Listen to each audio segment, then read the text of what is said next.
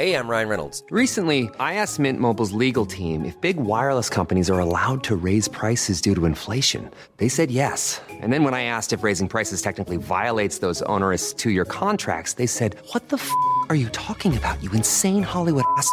So to recap, we're cutting the price of Mint Unlimited from $30 a month to just $15 a month. Give it a try at mintmobile.com slash switch. $45 up front for three months plus taxes and fees. Promo rate for new customers for limited time. Unlimited more than 40 gigabytes per month. Slows. Full terms at mintmobile.com. Divagando en la mente de un espacio donde semana a semana llevaremos a la silla de los psicoanalistas las mentes más tormentosas para ser analizadas por los expertos. Con Rocío Arocha, Ruth Axelrod y José Estrada.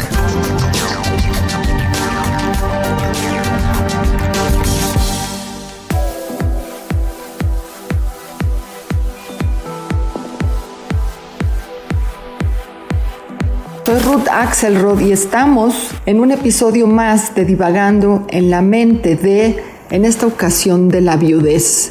¿Será que es posible tirar el tabú de hablar de la viudez como una etapa transformacional?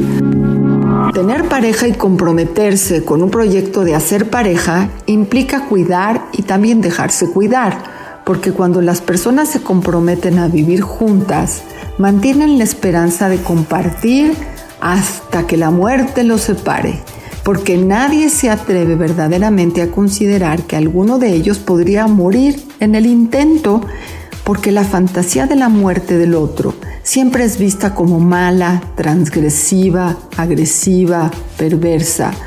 Por eso las parejas consideran que la muerte tendría que llegar para los dos juntos, vivir juntos, morir juntos.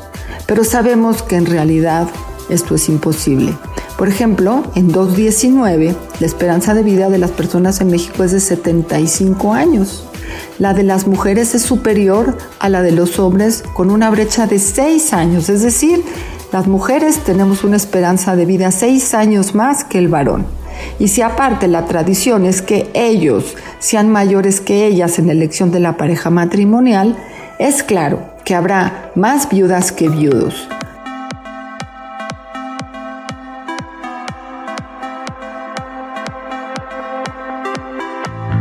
Viudez es ese estado de la persona cuyo cónyuge ha fallecido y que no se ha vuelto a casar.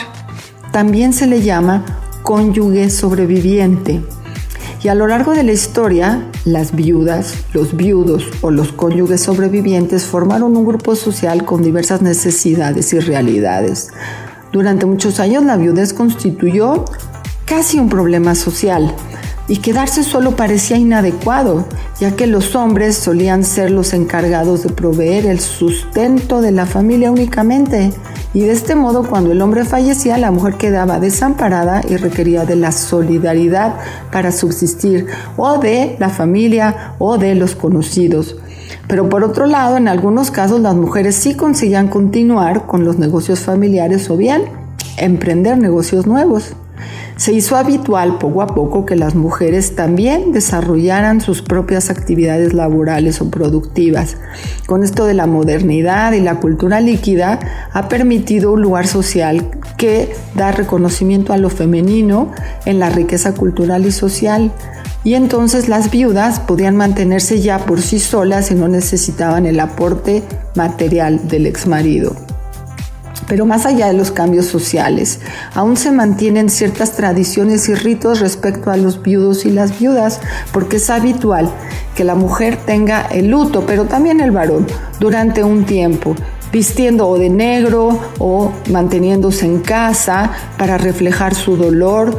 Suelen sufrir depresiones, es muy frecuente, incluso tras un cierto periodo socialmente se acepta que la persona eh, pueda pasar por este lugar de la tristeza y más adelante se atreva a tener una nueva experiencia amorosa y por ahí, si tiene más suerte, se logran las segundas nupcias.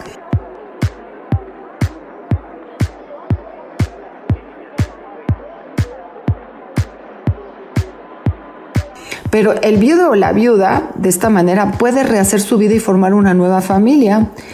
La nueva pareja va a confrontar que el fallecido suele quedar en un lugar idealizado. Por lo que el reto del nuevo amor, y hay que poner mucha atención porque es un poco generalizable esto, requiere de la sabiduría de respetar el lugar del fallecido y generar una nueva relación afectiva que no compita con los atributos que tenía la relación anterior. Es decir, hay que buscar un manejo adecuado de los comparativos, no hay que ofenderse ni sentirse, ni de las competencias que suele generar malestar innecesario en las nuevas elecciones amorosas. La nueva relación de pareja después de la viudez tendría que ponerse esto como una posibilidad, como una herramienta para poder estar en otro lugar que no fuese el mismo. Se necesita mucha empatía para apoyar la posibilidad de un buen duelo es decir, que el sobreviviente pueda sentir su dolor, el dolor de la pérdida, el dolor de ese gran amor y poco a poco ese recuerdo sea menos lastimoso. Pero bueno, es el reto de la nueva pareja, de la vieja pareja que ya no está. También es importante atreverse como viudo o viuda a organizar un nuevo futuro que sea bien administrado y con libertad para buscar bienestar y nuevos horizontes teniendo la claridad de que se cumplió el término de uno de los episodios de la novela llamada Vida de pareja.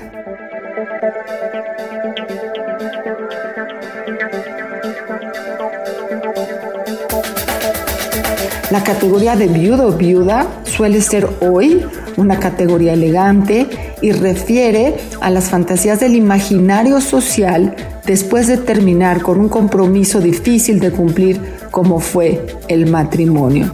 Sin culpa y con poco temor a la vejez, la viudez puede ser una etapa productiva y divertida. Soy Ruth Axelrod y estamos aquí divagando en la mente de la viudez. Hasta luego amigos. Te esperamos cada semana en un episodio más de Divagando en la mente de a través de todas las plataformas de streaming por El Heraldo de México.